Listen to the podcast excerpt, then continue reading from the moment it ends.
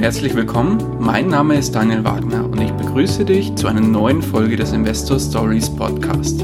Erfahre von anderen Investoren, wie sie gestartet sind und welche Erfahrungen sie auf ihrem bisherigen Weg gemacht haben. Lass dich von ihren Geschichten, Strategien und Vorgehen inspirieren und schreibe deine persönliche Investor Story.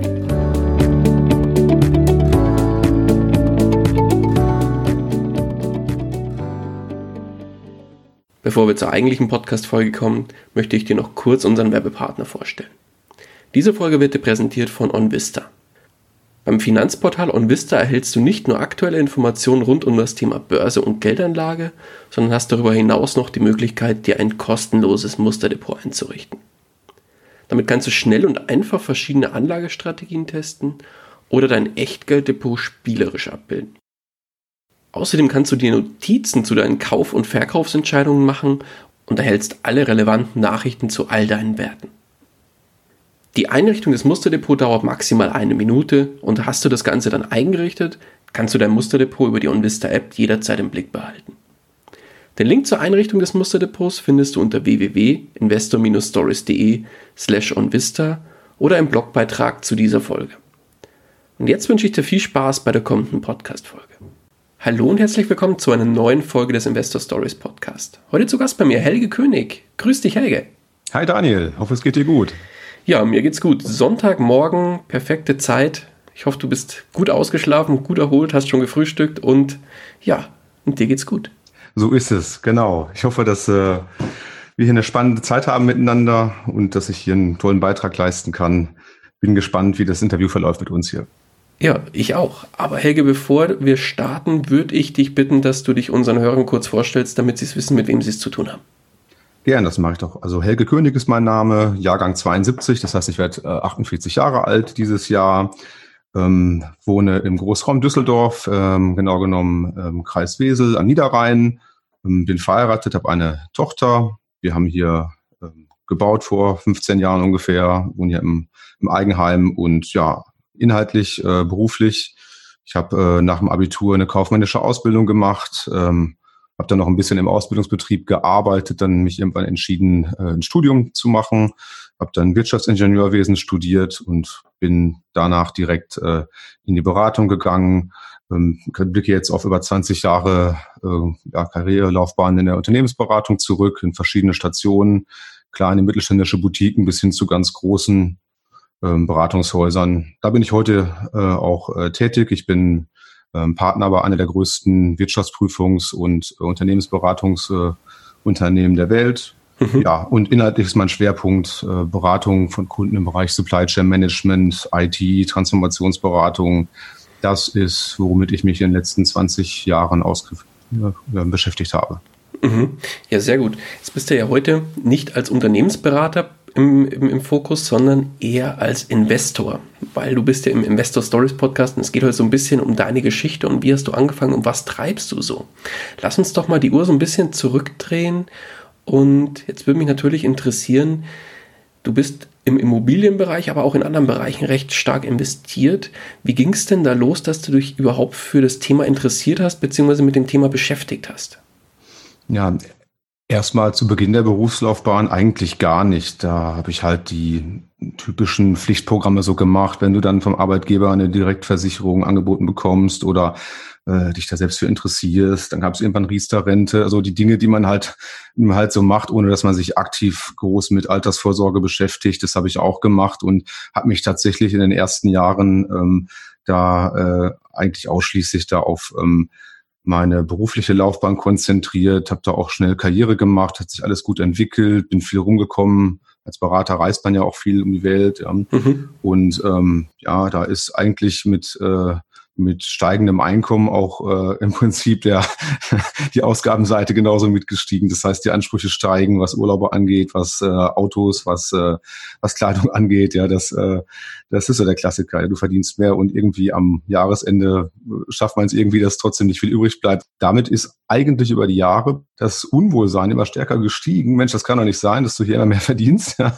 äh, alles toll, dann auch gebaut und dann was auch jemand abbezahlt und auch tolle Urlaube gemacht, alles, ja. Und dann irgendwann fragst du dich, Mensch, ähm, das äh, kann ja nicht sein, dass du da irgendwie ähm, vermögenseitig wirklich nichts, also nichts, nicht wesentlich etwas aufbaust, ja. Und ähm, dann bin ich irgendwann auch dann äh, gestartet damit, mir das genauer anzuschauen, was denn da die Rentenlücke ist. Und ähm, ja, das Unwohlsein ist da stärker und stärker gestiegen. Und tatsächlich, um es vorwegzunehmen, erst nachdem ich dann angefangen habe, äh, mit dem Erwerb von Mietobjekten, da bin ich da in dem Punkt wirklich glücklicher geworden, dass quasi hier parallel jeden Monat ähm, durch die Mieteinnahmen hier die Kredite getilgt werden und sich sukzessive da äh, richtig Vermögen auch ähm, aufbaut. Mhm. Und ähm, dann war ich da auch entspannter, was das angeht. Ja. Wann war das, wo du dann so gesagt hast, jetzt muss ich was ändern? Ja, also ich habe natürlich vorher auch schon investiert, habe ja gerade erzählt, dass ich äh, Partner bin. Da bist du ja wie bei das, wenn man das von Anwaltskanzleien und so weiter kennt, bist du halt im Unternehmen beteiligt, bist da mhm. ähm, in leitender Funktion, äh, leitest entweder einen Sektor oder äh, ein Themengebiet beispielsweise und führst halt eine Gruppe von von äh, in dem Fall Beratern. Ja, das heißt, du bist beteiligt und es ist ja auch ein Investment. Du bist quasi im eigenen Unternehmen ähm, investiert und ähm, partizipierst quasi an den Überschüssen, die die Gesellschaft erwirtschaftet. Ja. Wobei du hast ja da kein eigenes Geld reingebracht. Doch schon. Ja, bei einer bei einer Partnerschaft ist es so, da ähm, bringst du üblicherweise eine Einlage ein. Die wird entsprechend verzinst und ähm, du partizipierst quasi an den Überschüssen. Das ist das ähm, ist der Hauptgedanke dabei. Ja. Ah, okay, das wusste ich nicht. Okay. Mhm. Mhm. Das heißt, ähm, das äh, zwingt ja noch keiner, zwingt jetzt hier äh, noch andere Investments nebenbei zu machen. Ich glaube, für viele ist das das ähm, A und O, dass die wirklich die Firmenbeteiligung da ähm, in Vordergrund stellen. Das ist auch alles äh, in Ordnung. Ja. Aber ähm, ich habe einfach gemerkt, dass dann neben dem dem ähm, Einkommensstrom aus, äh, aus, der, aus der beruflichen Tätigkeit, dass es da noch ganz andere Dinge gibt. Ja. Ähm, merkt ja schön, wenn man die Steuererklärung macht, da gibt es diese Anlagen, Anlage V für Vermietung und Verpachtung und K und die ganzen, die ganzen Anlagen, wo ich jahrelang gedacht habe, nö, brauche ich nicht, habe ich ja gar nicht. Mhm. Und irgendwann fragst du dich, wieso habe ich das eigentlich gar nicht? Und was sind das für Menschen, die da was eintragen, ja? Und ja, heute ähm, darf ich die alle auch ausfüllen im Prinzip, ja. Und fühle mich auch richtig gut dabei. Okay. Und wann ging es dann los, dass du sagst, neben dem, neben dem Partner-Dasein bei der Unternehmensberatung hast du in andere Dinge noch investiert? Wann ging es da los? Ja, ich hatte natürlich auch ein bisschen mehr hier ähm, Zeit investiert in Richtung Aktienfonds, ETFs dann später auch, das mal so auf kleiner Flamme mitgemacht, aber ähm, das Thema Immobilien wurde dann in der Tat äh, interessanter für mich. So 2015 fing ich an, mich da stärker einzulesen 2016 ging es auf die ersten Zwangsversteigerungen und tatsächlich habe ich dann in 2016 auch das erste Objekt ähm, erworben und danach eigentlich sehr ähm, schnell auch den Bestand dann aufgebaut. Ausschlaggebend war, glaube ich, für diesen für diesen ähm, Einstieg in das Immobilienthema einmal in der Tat ein Beratungsgespräch mit ähm, mit ähm, einem meiner meiner Banker, der mir irgendwann erzählte, als wir für einen Ausbau unserer selbstgenutzten ähm, Eigentums, also äh, unser, unseres Wohnhauses, da haben wir mal großzügig angebaut noch und brauchten auch eine Finanzierung für, hat er uns auch nahegelegt, Mensch, äh, bei ihrem, ähm, bei ihren Einkommensverhältnissen sollten Sie mal über eine ähm, Renditeimmobilie nachdenken, ja, hat er das mal kurz skizziert, wie das funktioniert, dass man die ähm, auch zu 100 Prozent finanzieren kann und dass die Mieter im Prinzip die durch die Mietzahlungen die, äh, die Tilgungsleistung erbringen. Und das habe ich mir auf den Zettel geschrieben, immer an die Tür gehängt und immer so ein bisschen drauf geschielt, aber irgendwie nicht geschafft, da mal, oder irgendwie nicht den, den Drive gehabt, mich da jetzt nochmal tiefer zu beschäftigen, aber immer schon so im, im, im unteren Bewusstsein gedacht, hey, das musst du dir mal angucken. Und dann habe ich tatsächlich mal irgendwie in der Welt am Sonntag einen Artikel gelesen, da wurde ein Buch vorgestellt und ähm, das habe ich dann irgendwie echt so spannend gefunden, habe es mir bestellt und durchgelesen und dann bin ich tatsächlich da ins Handeln gekommen. Welches und, Buch war das? Das sagt dir doch den Titel auch ganz genau. Ich habe ja mit der Frage quasi gerechnet. Ähm, das ist ganz schön, weil ähm, in den typischen, ähm, äh, in den ganzen Foren, die wir hier so in äh, Facebook und so weiter sehen, in den Gruppen gibt es eine ganze Reihe Bücher, die eigentlich immer wieder genannt werden. Das hier habe ich in der Tat noch nie gehört. Äh, das wäre dann meine Empfehlung. Das nennt sich das Einmaleins der Immobilieninvestition und ist okay. von Michael A. Peter. Ja. Ähm, mhm. Das war das Ding, was mich so irgendwie angefixt hat. Da habe ich mir hinterher gedacht, ja, jetzt musst du, jetzt musst du hier mal äh, loslegen. Ja. Und okay. ähm, ja, habe dann natürlich im Nachgang auch die ganzen anderen einschlägigen Bücher gelesen aus den aktuellen ähm, Beiträgen und Blogs und so weiter. Ähm, aber das hier war so für mich persönlich der, der Startmoment. Ja. Okay. Und Jetzt, jetzt muss ich kurz nochmal einhaken. Du hast gesagt, vorhin bist du auf die erste Zwangsversteigerung gegangen. Wie kamst du auf das Thema Zwangsversteigerung? Ja, auch im Prinzip durch die Bücher, ja, ähm, als eine Möglichkeit, da tatsächlich ähm, an äh, Objekte zu gelangen. Ähm, war für mich dann klar, dass es äh, keine Neubauprojekte sein sollen, sondern Bestandsimmobilien. ähm, habe mich da eingelesen. Die werden ja hier in Deutschland alle im äh, ZVG-Portal äh, ähm, veröffentlicht und äh, habe mir dann ein bisschen angeschaut, welche Objekte da in der in der Gegend ähm, versteigert werden. Habe mir auch ähm, sehr schnell ähm, zurechtgelegt, in welchem geografischen Raum Investments für mich in Frage kommen. Da vielleicht als, als Hintergrund, ähm, ich bin da natürlich durch meinen Job auch äh, eingeschränkt. Also in, in dem Job, wo ich da bin, hast du ähm, sehr umfangreiche Arbeitszeiten. Ja, das, also Privat- und Geschäftsleben ist da wirklich sehr verschwommen. Ähm, da gibt's äh, in der Tat auch, kommst du schnell auf Arbeitszeiten von 60, 70 Wochenstunden. Und ähm, da kann ich mir nicht erlauben, für so ein Investment hier noch groß durch die Weltgeschichte zu fahren. Das heißt, ähm, meine Frau und ich haben uns dann überlegt, ähm, dass solche Objekte, wenn wir sie erwerben, dass die im Prinzip auf der Achse liegen müssen, räumlich, ähm, wo wir uns sowieso regelmäßig ähm, befinden, indem wir die Tochter zur Schule fahren, indem ich zum Flughafen fahre oder äh, in eins meiner Büros. Ja. Insofern war da für uns der Großraum schnell abgesteckt, äh, wo räumlich äh, Investments interessant sind und dort habe ich dann gesucht bin auf die eine oder andere Versteigerung gegangen, äh, auch für äh, Eigentumswohnungen, habe da auch mitgeboten, ja, häufig auch dann ausgestiegen, weil man da gegen Eigennutzer bietet, die natürlich dann nicht aus äh, Rendite-Blickwinkel drauf gucken, sondern weil sie sich einfach das äh, Leben in dieser Wohnung da für sich persönlich besser vorstellen können. Ja. Und ähm, habe dann irgendwann tatsächlich ähm, das erste Mehrfamilienhaus ersteigert ja, und ähm, ja, dann wirklich dann den Einstieg gefunden. Ja. Kann ich gerne ein bisschen mal zu erzählen, wie ich das gerne, so gemacht ja. habe. Ähm, bei den Zwangsversteigerungen ist ja ähm, die Besonderheit, dass du typischerweise ähm, ein, ein Gutachten erhältst hier, auch über das ZVG-Portal, kannst du dir das äh, runterladen und durchlesen. Das ist ähm, natürlich kein, äh, kein Bausubstanzgutachten, ja, das äh, gibt dir Anhaltspunkte. Du siehst auch sehr schön, ähm, welche Wohnungen der Gutachter sich ansehen durfte, wo er Zugang hatte und wo nicht, ja. Aber typischerweise hast du keine Möglichkeit, dir das Objekt selbst von innen anzugucken. Du machst das dann so, du guckst dir dann halt äh, die, äh, machst eine Liste mit den Objekten, die in Frage kommen in der nächsten Zeit, ja. Und ähm, fährst du dann mal ab, ja. Bin samstags dann mal mit dem Auto die Runde gefahren, hab mir die Objekte angeschaut, so ein bisschen geschaut, was für Leute gehen da ein und aus, ja. Und äh, dann liegt es halt an dir selber, wie du da über das Objekt vorher ähm, Informationen bekommst. Ja, ich habe mir zum Beispiel angeschaut, ich habe den einen oder anderen Mieter einfach mal angerufen da mich interessiert gezeigt, Mensch, da ist eine Wohnung leer, ein, ein Klingelschild war nicht beschriftet, ja, und dann da gerätst du auch oft an Leute, da sind oft Rentner dabei, die sind halt froh, wenn da mal einer anruft und sich interessiert, ja. Mhm. Und so Wie bist ich, du an die an die Kontaktdaten gekommen, wenn ich ja, frage? Ich habe mir, ich hab mir ein Handyfoto gemacht von den Klingelschildern und habe bei dem Internet geguckt, wer, wer da seine Nummer veröffentlicht okay die einfach nett und freundlich, höflich angerufen. Ja. ja. Und ähm, dann äh, mehr als auflegen äh, können, kann man ja nicht. Ja. Insofern ja, habe ich da im Prinzip bei den äh, Versteigerungen, zu denen ich gegangen bin, vorher viel mehr schon drüber gewusst als die meisten anderen, die da die da äh, mit im Raum saßen. Ja, mhm. man weiß dann auch schon um Gottes Willen, gibt es da irgendwie äh, schwierige Mietverhältnisse, Streitigkeiten. Ähm, was ist mit dem Vermieter? Wie ist der der Zustand? Typischerweise haben diese Objekte, die in der Zwangsversteigerung äh, landen, haben ja typischerweise ähm, Renovierungsstau. Ähm, kommen ja halt aus äh, notleidenden Situationen typischerweise und dann hat halt in der Regel der Eigentümer in den letzten Jahren da nichts mehr dran gemacht das einzuschätzen ist halt wichtig im Vorfeld. Ja, gibt es da Schimmel, ist da irgendwie Feuchtigkeit, ja. Dann erfährst du Dinge, dass da irgendwie mal, keine Ahnung, äh, Gas oder Strom irgendwie abgeschaltet wurde, weil irgendwas nicht bezahlt wurde. Und du kriegst halt dann schnell ein Bild, was da ähm, der Sachverhalt ist und musst für dich selbst dann entscheiden, passt das für mich, kann ich die Dinge lösen oder oder eher nicht.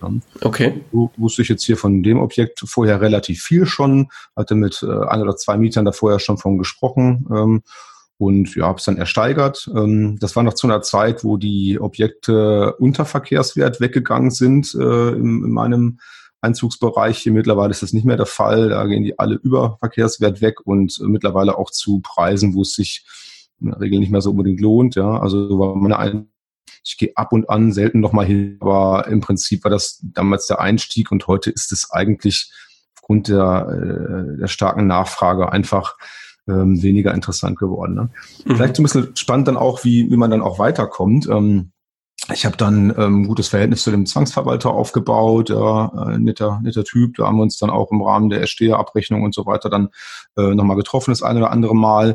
Und da habe ich ihn einfach angesprochen, am selben Ort, äh, schau mal, hier ist noch ein anderes Objekt, ist das, äh, sind Sie da auch der zuständige Zwangsverwalter? Und oh Wunder, äh, er war es. Und dann habe ich ihn halt auch gefragt, sagt, um, im Vergleich zu dem, was ich hier gekauft habe, wie ist denn das? Und ja, hey, genau genommen sogar noch ein bisschen besser Entschluss als deins, was du jetzt hast. Ja. Und ähm, 800 Meter Luftlinie wäre ja gar nicht so ganz doof, das auch zu kaufen. Und mhm. da wusste ich natürlich auch wieder, ich wusste bei der Versteigerung zu jeder Mietpartei, wusste ich vorher schon, ähm, was das für Leute sind ja, ähm, und wie ich mir das vorstellen muss. Ja. Klar, vorher auch hingefahren, mir das mal angeschaut, ähm, ein paar Fotos gemacht. Ähm, und ähm, habe es dann auch ähm, ersteigert und ähm, so ging es halt dann immer weiter. Dann muss man halt dann immer mit den Leuten auch reden und ein gutes Verhältnis haben. Ich habe dann gemerkt, dass dieselbe Bank das ähm, Verfahren betrieben hat und dann habe ich auch den den ähm, Bankmitarbeiter, der die Verwertung da machte, beim Amtsgericht angesprochen. Mensch, äh, mich da mal vorgestellt, ist ja jetzt das zweite Objekt innerhalb von wenigen Wochen. Ja, ähm, wir müssen uns auch nicht immer hier am Amtsgericht auf dem Flur treffen. Ja, wir können uns gerne mal austauschen, bevor die Dinger hier landen. Ja, und oh Wunder bin ich dann da auch in eine Kartei geraten und dann fortan wurden mir dann da Objekte angeboten. Ja, und so nahm die ganze Sache seinen Lauf, dass ich halt dann tatsächlich in kurzer Zeit einen sehr großen Bestand aufbauen konnte. Ja, lass uns mal, bevor wir da auf deinen Bestand selber nochmal eingehen, kurz auf das erste Objekt tatsächlich nochmal schielen, weil das würde mich jetzt interessieren, wenn du sagst, okay, in Zwangsversteigerungen oder vor allem da in dem äh, Bereich, wo du jetzt deine ersten Objekte gekauft hast, also deine Mehrfamilienhäuser, sind es oft Mehrfamilienhäuser, wo, ich sag mal, was zu tun ist, wo wirklich äh, auch noch Potenzial drin steckt. Und du aber vielleicht im Vorfeld ja nicht hundertprozentig weißt, was ist alles zu tun oder sehe ich das falsch? Wie hast du dir das zusammengereimt und wie hast du, ich sag mal, die Kosten für dich abgesteckt? Mhm. Also das muss man unterscheiden zwischen den Objekten, äh, die du aus einer Zwangsversteigerung erwirbst und wirklich nur sehr eingeschränkten Einblick hast in die Bausubstanz. Kriegst ja was fragen, äh, hast vielleicht den einen oder anderen, der ein bisschen was über das Haus weiß, ein Nachbar oder sonst was, ja, aber mhm. zur Bausubstanz selber, das ist ja schon äh, eine Wette, ja. Du weißt halt nicht, was da äh, für Leitungen in der Wand schlummern, wie alt die sind, wann da mal Elektrik saniert wurde und sonst was, ja. Da mhm. in der Tat musst du einfach mehr pro Verein rechnen. Hier waren es einfach super Einkaufsvorteile, das war einfach so günstig, ja, in Faktoren gerechnet war das in beiden Fällen hier unter 10, ja, mit äh, Blick auf die heutigen Mietannahmen. Also da hast du natürlich auch Luft drin, wenn da mal irgendwie eine Überraschung ist. Ja. Entsprechend mache ich das so, dass ich mir auch ähm, IH-Rücklagen bilde mit jeder Monatszahlung, die ich an Mieten erhalte und baue mir da quasi äh, für Unwägbarkeiten immer auch einen Puffer auf. Bei den anderen Objekten, die ich echt über Makler ähm, oder direkt vom Eigentümer erworben habe, da hast du natürlich ganz andere Möglichkeiten. Ähm, kannst da in die Hausakte reinsehen, kannst äh, da Bauakte dir, dir einsehen. Der Makler hat typischerweise, wenn er seinen Job gut macht, da auch ähm, äh, eine Menge äh, Informationen für dich. Der Voreigentümer kann dann meistens auch äh, ähm, Auskünfte erteilen, wann da welche Renovierungsmaßnahmen gemacht wurden, da weißt du das halt deutlich genauer.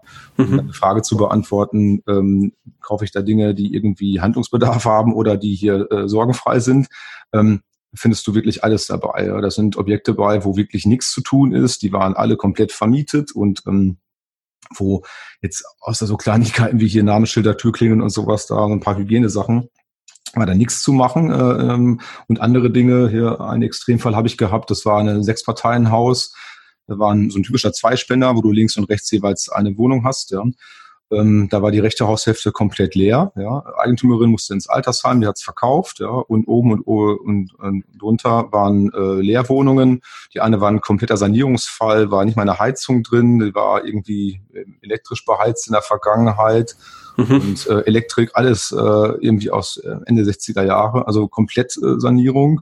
Ähm, das habe ich mittlerweile hier ähm, Picobello fertig gemacht, vermietet und das läuft wunderbar, das Ding. Ähm, davon kann ich mir aber nebenberuflich nur wenige erlauben, weil ich halt äh, das hier hobbymäßig mache mit den Immobilien und mein Hauptjob mich da auch durchaus äh, äh, fordert und ich da natürlich ähm, von Prioritäten das äh, so setze, dass mein Job da wichtiger ist. Ja, also von solchen Sanierungsfällen kann ich halt nur im Prinzip einen parallel haben. Da könnte ich jetzt nicht zwei, drei von. Das ist immer auch ein bisschen eigene Aufmerksamkeit und Verhandlungen und Organisieren mit den Handwerkern da erfordert. Mhm. Aber dann lass uns mal kurz aufs Heute schielen. Mhm. Bist du bei den Immobilien geblieben mit Schwerpunkt oder kamen noch mehr, mehr andere Sachen noch dazu? Na, ich ähm, habe das so gemacht, dass ich ähm, am Anfang die Objekte ähm, noch selbst verwaltet habe. Bis zu den ersten 25, 30 Wohneinheiten habe ich das noch selbst gemacht und mit meiner Frau zusammen und dann haben wir irgendwie gemerkt, dass, äh, dass ähm, das nicht unsere Vorstellung ist vom Leben, da sich um die ganzen Mieterangelegenheiten selbst zu kümmern und dass bei wachsendem Bestand das nicht weitergeht. Ja. Ist mittlerweile ähm, dreistellig, äh, der Bestand, und da kannst du es halt nicht mehr selbst machen. Ähm, und dann ähm, kommst du irgendwann an einen Punkt auch, wo die Mietüberschüsse dann äh, höher sind als das, was du für die Aufwertung brauchst. Ja. Und da wir die Einnahmen ja nicht für unser täglich Brot brauchen, dafür haben wir ja gut bezahlten Job hier, ähm, das heißt, da ähm, überlegst du dir halt, was du mit den Überschüssen machst. Und ich habe es jetzt so gestaltet, dass ich äh, strukturiert jeden Monat ähm, ähm Aktien kaufe äh, aus den äh, Mieteinnahmen. Also nachdem äh, Zins und Tilgung abgezogen sind, die Gebühren für die Hausverwaltung, die IH-Rücklage und alles, was ich so für die Instandsetzung noch so brauche, laufende Renovierung und so weiter, was da übrig bleibt. Ähm, ich habe da für mich so einen Erfahrungswert gemacht, den sage ich dir auch mal gerade. Mhm. Das ist, da sind Daueraufträge hinter. Ich mache das so, dass ich aktuell von den Netto-Kaltmieten, das sind so ziemlich genau acht Prozent der Netto-Kaltmieten, die lege ich jeden Monat äh, am Aktienmarkt an. Das ist also auch ein interessantes Sümmchen, mit dem du da dein Portfolio da ähm, einfach aufbaust. Das sind dann vor allem Titel, die Dividenden ausschütten, mhm. auch äh, US-Reiz dabei, ähm, aber auch breit gestreut halt, äh, wie man das halt so macht. Ja. Am Anfang auch ETFs, aber jetzt äh, zunehmend Einzeltitel. Ja. Das heißt, meine, meine Mietüberschüsse, äh, die äh, füllen mein Aktiendepot, wenn du so möchtest. Im Prinzip okay. kannst du das auch so interpretieren. Ähm, ich äh, tilge relativ wenig mit zwei bis drei Prozent. Ähm, normal oder wenig, kannst du, kannst du dir selber aussuchen. Aber ähm, statt jetzt die, die Tilgung höher zu schrauben, ähm, investiere ich lieber die Überschüsse im, am Aktienmarkt in der Hoffnung, dass sich da ähm, ja, mehr ausentwickelt. Und dann kann ich ja immer noch das Geld äh, nutzen, um dann äh, im, im Verkaufsfall meinetwegen äh, äh früher abzulösen oder so. Das ist dann meine Entscheidung. Statt jetzt alternativ könnte jetzt auch von vier Prozent tilgen, hätte die Dinge halt früher abbezahlt, aber das ist nicht meine Strategie. Also ich habe nicht die Absicht, diese Mietobjekte ähm, jemals komplett zu tilgen. Mhm. Okay.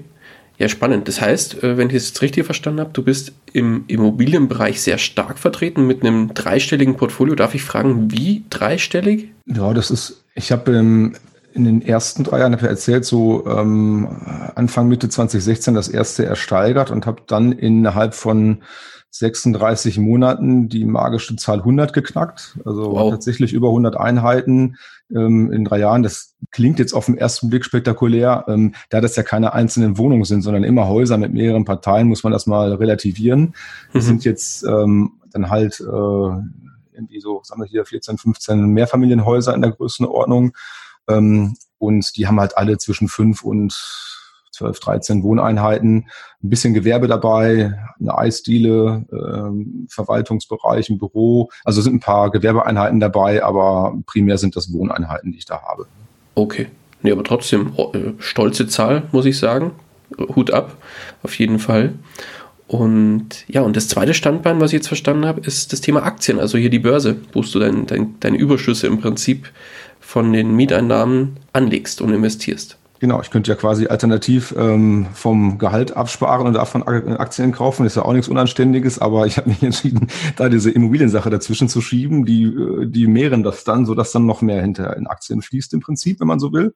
Mhm. Und ähm, bin halt selbst ein bisschen eingeschränkt. Ähm, wenn du bei einer äh, Wirtschaftsprüfungskanzlei arbeitest, dann darfst du natürlich nicht beliebig Aktientitel erwerben. Da gibt es Compliance-Vorgaben. Ja. Ähm, wenn wir Abschlussprüfer sind für ein börsennotiertes Unternehmen, dann darf ich da als Partner natürlich keine An äh, Anteile erwerben. Ähm, das ist also da eingeschränkt. Ich habe da nicht die freie Wahl, aber da bleibt genug übrig, was da ähm, für mich auch äh, zulässig ist und äh, das äh, klappt dann sehr gut. Ja. Okay, verstanden. Nee, sehr schön. Jetzt lass uns mal ganz kurz von oben drauf schauen. Wenn sich dein Portfolio so ein bisschen in einem Kuchendiagramm, wenn du das vor Augen hast, wie setzt sich das prozentual ungefähr zusammen? Oder wie, wie teilt sich das auf zwischen, ich sage jetzt mal, Immobilien, Aktien und dann vielleicht auch noch so das Thema Cash? Fände ich noch ganz mhm. interessant. Ja, bei mir gibt es dann noch eine weitere Komponente, das sind die Unternehmensbeteiligungen hier. Mhm, die ähm, kannst du jetzt, es ist nicht ein normaler Aktienbestand, sondern ähm, es ist eine andere Art der Beteiligung. Hm, die Frage ist deswegen nicht so ganz einfach zu beantworten, weil die Immobilienbewertung ähm, ja äh, anders als bei Aktien nicht einfach so auf den Stichtag ähm, äh, zu machen ist. Ja, bei Aktien guckst du halt äh, da in den Ticker und siehst, wo die gerade stehen oder ins Depot. Bei Immobilien äh, könnte ich mir jetzt überlegen, was setze ich an? Setze ich jetzt den ähm, den äh, Kaufpreis an, wie ich die erworben habe, oder sich den Marktwert an, was ich glaube, was die hier und jetzt wert sind, oder gehe ich vielleicht noch weiter und sage, boah, ich setze jetzt das an, wie ich äh, die vielleicht tatsächlich bei dem überhitzten Markt gerade tatsächlich hier verkaufen könnte. Und dann mache ich das ganz konservativ, gehe nur auf den Beleihungswert von der Bank. Also da hast du gerade bei so einem größeren Portfolio dann auch ganz viel Spielraum. Das heißt, die, die Wahrheit ist da nicht so einfach zu sagen. Ich weiß, du willst jetzt keinen, keinen konkreten äh, Wert da unbedingt wissen. Ich sage nur, ähm, der, der, der Wert der Immobilien äh, ist nicht so eindeutig zu bestimmen. Da muss man erst definieren, wie, was denn da so reinfließen soll. Und dann muss man natürlich auch äh, fairerweise die Verbindlichkeiten dagegen halten, also die, äh, die Grundschulden, die, die, die äh, Kredite, die dahinter stecken. Aber äh, trotzdem wird das so sein bei mir, dass ungefähr 80, 90 Prozent äh, in Immobilien liegen. Die Frage ist ja auch, wie du das selbstgenutzte Einfamilienhaus mit Grundstück und Garten und sonst was da bewertest. Da haben wir auch Gutachten für. Müsste ich fairerweise auch ähm, mit reinrechnen einrechnen ins Vermögen, ähm, auch wenn das jetzt keine ähm, Rendite abwirft. Insofern komme ich da schon eher so auf 90 Prozent, 80, 90 Prozent Immobilien. Ähm, dann gibt es einen äh, größeren Teil Aktien äh, dabei, dann Unternehmensbeteiligung haben wir schon gesagt. Und ähm, ja, Cash-Position ist ähm, vielleicht auch nicht ganz unwichtig, weil ähm, bei so einem Bestand musst du natürlich auch liquide Mittel haben ähm, in zweierlei Hinsicht. Einmal, wenn da mal überraschend äh, eine Investition tätig äh, zu tätigen ist, ja. Mhm. Erfahrungsgemäß so eine Gaszentralheizung geht immer genau kaputt, wenn es wenn es friert, ja. Das ist ja, klar, immer Winter kaputt, wird. genau.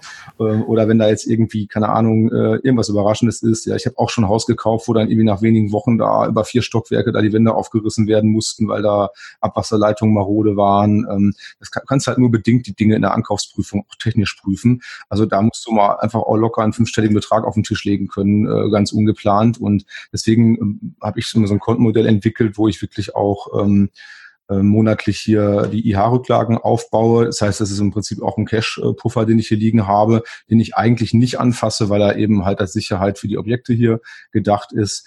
Äh, der zweite Grund, von dem ich gerade ähm, eine Andeutung gemacht habe, ähm, wenn du natürlich ein, äh, gerade in so einem überhitzten Markt wie heute ähm, ein Haus kaufen möchtest, Mehrfamilienhaus vielleicht, ja, da ist ja ein irrer Andrang, gerade wenn es äh, äh, on-market ist, ja, wenn da äh, es im Portal steht oder so, ja. Ähm, da musst du natürlich auch sehr schnell sein mit einem äh, Finanzierungsnachweis, wenn du da das Objekt irgendwie erwerben willst und hast den Makler dann da an der Hand. Und da hilft natürlich A, wenn du da eine Finanzierungsbestätigung hast. Das kriegst du von einigen Banken immer nur unter Vorbehalt, weil die eine intensive Objektprüfung da ähm, durchführen müssen und, und äh, wollen. Das heißt, eine richtig überbindliche Zusage kriegst du manchmal erst nach Wochen. Und je nach Vergabeverfahren des Maklers oder des, desjenigen, der das halt dann veräußert, kann das sein, dass du den kürzeren ziehst gegenüber jemandem, der, der einfach äh, eine Cash-Position hat. Deswegen beim letzten Objekt, wo ich da ähm, äh, im Gespräch war, konnte ich dem Makler sagen, hier, ähm, Finanzierungsbestätigung brauche ich nicht. Ich konnte ihm ähm, Kontoauszüge hinlegen und sagen, ich kann es zur Not aus dem Cash bezahlen. Also deswegen höhere Cash-Position ähm, ist gut, selbst wenn ich das nicht beabsichtige einzusetzen, aber dass du einfach die, den Wettbewerb da ausstichst. Ja? Die anderen Interessenten, die es erst anfragen müssen bei der Bank, äh, ist halt gut, wenn du sagen kannst, schau hier, ähm, ich kann es aus dem Cash bezahlen. Da hast du das Häkchen schon dahinter. Mhm, richtig. Dann würde mich jetzt aber interessieren bei deinem Portfolio. Wenn du jetzt sagst, du hast jetzt mittlerweile über, über 100 Einheiten, zig verschiedene Mehrfamilienhäuser, 14, 15, wenn ich jetzt gerade noch die Zahl richtig im Kopf habe. Ja, ist immer die Frage, wie du das mitzählst. Ich habe einige, das sind zwei Hausnummern bei. Ist das jetzt eine oder zwei? Das sind zwei Hausnummern, zwei Häuser, aber war ein Deal. Deswegen kann man das so und so zählen. Aber so die Größenordnung ist es halt gerade, ja. Mhm. Wenn du sagst, anfangs habt ihr die noch selbst verwaltet, habe ich jetzt äh, so zwischen den Zeilen mit äh, oder rausgehört, dass du die Verwaltung komplett abgegeben hast. Ist dem so? Genau, so ist das. Das ist quasi so das äh, Erfolgsrezept, was ich auch in meinem Hauptjob habe, ja. Irgendwann kannst du nur durch Delegieren und durch äh, Teamwork da ähm, dich vervielfachen und ähm, musst halt schaffen, dass da ähm, Leute um dich herum sind, die dir die Dinge abnehmen, die du nicht zwingend selbst machen musst. Ja, das Loslassen ist nicht so einfach, weil man ja häufig denkt, man könnte es alles selbst am besten und äh, ist auch ein Kunststück, das Vertrauen dazu äh, ja, aufzubauen anderen gegenüber, dass die das in deinem Sinne so tun. Ja, gibt Dinge, die ich nicht abgebe, also diese ganze Ankaufsgeschichte, ja, äh, auch die Besichtigungen zu Beginn, die mache ich immer noch äh, selbst. Ja.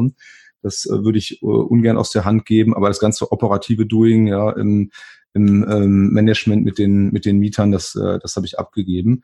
Im Prinzip kann man das so sagen, ich habe mir da so ein Team aufgebaut, kann ich mal kurz ein bisschen mal äh, skizzieren, wie man sich das Sehr vorstellen gerne. muss. Ja. Sehr gerne. Also ähm, ich bin Mitglied im, äh, bei Haus und Grund, also im Haus- und Grundbesitzerverein. Da hast du also Zugang zu bestimmten Wissen, kannst bestimmte Fragen da auch adressieren, da hast äh, in gewissem Rahmen Zugang zu rechtlicher Beratung, wenn es mal Mietstreitigkeiten gibt. Ja.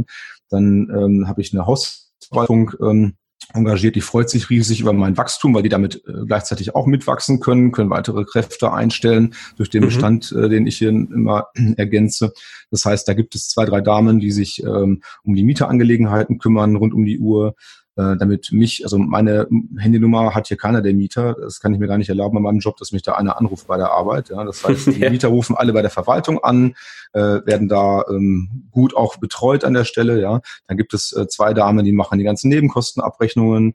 Dann ist eine Maklerin dort, die ausschließlich die Neuvermietung macht. Das heißt, das habe ich auch äh, abgegeben äh, ah, okay. im weiteren Verlauf. Das heißt, wenn der Mieter kündigt, ja, ich kriege dann äh, die Nachricht von der Kündigung, ähm, sehe das dann, aber äh, die neue Vermarktung und sowas, das übernimmt auch meine Verwaltung. Ähm, dann Buchhaltung, Anwesen, das ganze Thema ist auch alles outgesourced, macht die, die äh, Hausverwaltung. Ähm, was dann bei mir verbleibt, sind echte Dinge, die du als Eigentümer äh, zwingend machen musst, wie das Unterschreiben von Räumungsklagen, wenn es sowas mal gibt, ja. ja ähm, oder größere Reparaturmaßnahmen, wenn da irgendwie nach Auszug dann vielleicht eine größere Renovierung ansteht, das will ich schon auch selber entscheiden. Aber ähm, das, das Daily Business da, dieses typische, das ganze Betreiben der Immobilien, ähm, äh, das macht die Verwaltung. Ansonsten zum Netzwerk natürlich ein Steuerberater. Da habe ich jemanden ähm, gefunden, war mir wichtig, dass der auch selber investiert ist in Immobilien, da auch praktische Erfahrung hat. Der kann mir also wirklich auch auf Augenhöhe Ratschläge geben und die eine oder andere Idee da äh, diskutieren. Ich war zum Beispiel vor kurzem da drauf und dran, mir eine erste Auslandsimmobilie zu kaufen. Da haben wir lange diskutiert und vor und zurück ein bisschen abgewogen und habe mich im Moment dagegen entschieden aus bestimmten Gründen. Aber das sind Sachen, wo du einen Steuerberater brauchst natürlich auch. Ja, Notar ist wichtig ähm, und je, je länger du äh, da mit demselben arbeitest und ein Vertrauensverhältnis hast, ja, desto besser finde ich, für mich persönlich ist das, ja, kann auch mal sein, dass du dann einen Kaufvertragsentwurf machst und das Ding dann doch platzt, ja, dann habe ich da auch noch äh, nicht wirklich irgendwie eine Rechnung für gesehen. Ja, dann ähm, das ist ja auch wichtig, dass man da ähm, äh, jemanden hat, der da gut mit einem umgeht und das vernünftig macht. Ja. Handwerkernetzwerk ist ganz wichtig für den Betrieb. Da habe ich auch äh, natürlich, da profitiere ich davon, dass meine Objekte alle irgendwie in ungefähr 30 Minuten Fahrentfernung sind. Ja, so ist das. Aktuell könnte ich jedes der Objekte in 30 Minuten von zu Hause aus ähm, erreichen. Und mein Handwerkernetzwerk kann quasi auch ähm, den ganzen Bestand abdecken. Da gibt's Gewerke, die haben wir von Anfang an hier ähm, prima, mit denen arbeite ich jetzt seit drei, vier Jahren zusammen. Ähm, andere, jetzt Elektrik habe ich jetzt den vierten und da bin ich jetzt auch glücklich mit. Ja, ähm, muss man, das ist echt ein Kunststück, da die äh, Handwerker zu finden und dann im Prinzip auch diese besagte oder diese häufig zitierte Win-Win-Situation zu erreichen, dass die das schätzen, hey, der König, der bezahlt immer pünktlich, da renne ich nie dem Geld hinterher, der fängt dann nicht ständig an nachzuverhandeln und zu nörgeln. Klar, wenn man was nicht in Ordnung ist, spricht man drüber, aber ähm, die schätzen das, ähm, dass ähm, auch wenn da vielleicht mal die Nachfrage dann wieder mal weniger wird, dass die hier jemanden haben im großen Bestand, der zuverlässig äh, ist und bezahlt und ähm, mit dem man da reden kann. Ähm, insofern Handwerkernetzwerk ist ganz essentiell. Du willst ja da ähm, auch Geld mit verdienen. Und wenn du das alles an überteuerte Handwerker bezahlst oder an Leute, die es nicht äh, vernünftig machen, dann äh, tust du dir da auch keinen Gefallen mit. Also insbesondere bei mir persönlich äh, ähm, Elektrik und Sanitär, das sind die Dinge, wo ich eben auf Fachfirmen setze. Das ist mir viel zu riskant, wenn da irgendwie Elektrik- oder Wasserschäden kommen, dann lasse ich da keinen selber basteln irgendwie oder das ist dann nichts, wo man äh, irgendwie dem nächstbesten, der da daherkommt, das machen sollte, sondern da setze ich auf Fachfirmen. Ansonsten brauchst du auch einen Architekten im Netzwerk, der dir helfen kann, wenn du mal eine Nutzungsänderung hast, Gewerbe in, in Du brauchst Finanzierungsspezialisten, ähm, mehr als eine Bank, wenn es geht. Also Leute, die sich auch mit sowas auskennen. Ähm, natürlich ist es so das Grundstück. Also eigentlich gibt es eigentlich drei, drei wesentliche Dinge, die du da äh, können musst, wenn du das machst hier. Das eine musst du Zugang haben zu Objekten, dass du immer wieder welche Angebote bekommst und findest. Ja, den mhm. Dealflow, der häufig zitierten, den musst du irgendwie hinkriegen dass du überhaupt äh, da in die Situation kommst, dir was anzugucken. Das zweite ist, du musst ähm, Finanzierung hinbekommen und finanzierbar bleiben, sonst geht da schnell einigen bei einer Kreditsumme von 500.000 etc. Ja, in der Größenordnung schnell die Puste aus. Du musst das so aufsetzen, dass du da finanzierbar bleibst und es immer, immer weitergeht. Und das Dritte ist, du musst den Betrieb halt ähm, professionell ähm, managen oder wie ich es gemacht habe, outsourcen und ähm, das eben so stabil hinkriegen, dass es gut funktioniert. Ja. Das ist im Prinzip, wie das funktioniert, genau. Ja, wow. Also Hut ab, ganz toll, finde ich, finde ich wirklich klasse. Aber da hätte ich jetzt zu den einzelnen Bereichen natürlich noch die eine oder andere Frage. Ja. Und zwar, ähm, jetzt hast du anfangs gesagt, zwei Damen machen das, zwei äh, Personen machen das und so weiter. Ähm, ist es aber eine Hausverwaltung, die sich da primär drum kümmert oder ist genau, das irgendwie eine, aufgeteilt? Eine Hausverwaltung, die ist äh, zufällig auch ähm, an meinen Steuerberater angeschlossen. Das ist ganz praktisch. Die können quasi am Jahresende die Ordner ein Büro weitergeben. Ja, ähm, äh, insofern ähm, war das für mich jetzt auch wichtig. Ich habe mehrere angeschaut und habe da ein gutes Gefühl mit gehabt und äh, das äh, klappt einfach sehr gut. Okay. Also ja, ist eine Hausverwaltung, die entsprechend professionell das auf mehrere Köpfe verteilt und eben mit meinem Bestand dann auch gewachsen ist. Die haben natürlich auch eigene Objekte und auch andere Mandanten. Ich glaube, ich bin da aktuell der größte Mandant, wenn man das so sagen darf. Und als ich da angefangen mit meinen 30 ersten Wohnungen, ja, da hatten die auch nur, ich glaube, zwei Damen, die dabei waren und dann konnten die halt mit meinem Wachstum auch mehr und mehr dazu einstellen. Okay, und ähm, die machen wirklich alles haben die auch den, äh, den Makler oder die Maklerin dabei, die die Neuvermietung macht, oder ist das wieder eine eigene Person? Die ist dort auch, das ist eine eigene Person, aber die gehört auch zu der Hausverwaltung. Die ist dort auch beschäftigt, genau. Also im Prinzip auch alles aus einer Hand so ein bisschen. So ist es. Ich habe mhm. das dann so gemacht, also ist, du kannst das ja auch selbst immer festlegen, in welchem Maße du mit einbezogen wirst. Es ist eine Verhandlungssache. Du kannst sagen, ähm, ihr könnt bis 500 Euro Reparaturen und so weiter selbst beauftragen, ohne mich zu fragen und darüber würde ich es gern wissen oder du legst die Grenze halt selbst fest, ja, oder du mhm. legst sie technisch fest, indem du das bei der Kontovollmacht äh, äh, hinterlegst. Das kannst du halt selber steuern, welches, wie viel Vertrauen du abgibst oder, oder eben nicht, ja. Und auch bei der Neuvermietung kannst du sagen, ich will final nochmal drüber gucken oder ich will, hier ist mein Kriterienkatalog und ich will eigentlich nicht mit beschäftigt werden. Im Prinzip habe ich es weitgehend so gemacht. Ich habe meine Vorstellungen da klar benannt, ja, ähm, was mir da bei der Vermietung wichtig ist, an was für, für ähm, Mietinteressenten ich vergeben möchte. Ja, ähm. Welche wären das? Ja, das ist äh, das ist eine nicht so, die Frage ist einfach, aber die Antwort ist nicht so einfach. Muss jeder selbst wissen. Das hängt natürlich an den Objekten, an der Lage und an ganz vielen anderen Dingen.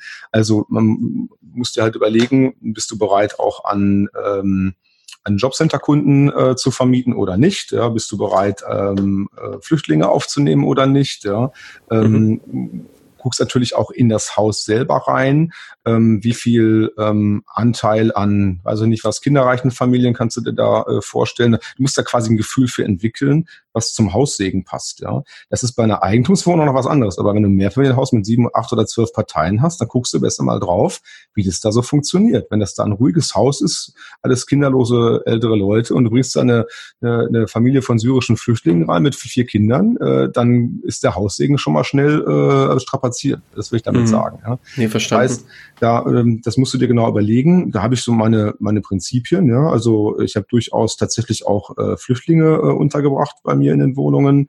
Ähm, ich habe auch ähm, Jobcenter-Kunden.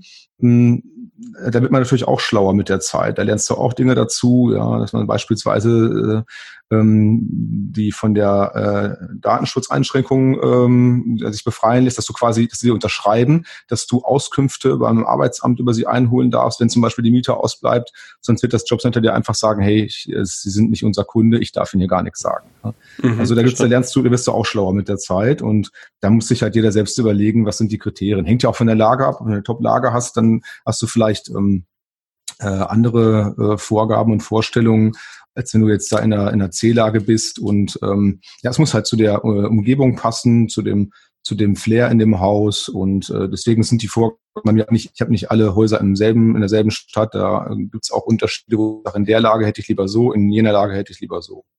Okay, das heißt, du hast da Vorgaben nach Haus oder je nach Haus? Im Prinzip, ja, schon. Im, im Prinzip kann die, kann die Maklerin das hier äh, nach, ähm, nach meinen Vorgaben entsprechend selbst entscheiden und die Verträge abschließen. Die meldet sich aber von sich aus, wenn sie irgendwo Zweifel hat oder nicht so ganz sicher ist, ob äh, da irgendwas äh, zu meinen Vorstellungen passt. Ja, Du kannst den Leuten halt nur vor den Kopf schauen. Ja, da ähm, gibt auch Fälle, die haben einwandfreie Schufa vorgelegt, alles Picobello und dann plötzlich fallen die in irgendein Loch und ähm, äh, das kannst du nicht zwingend alles vorhersehen.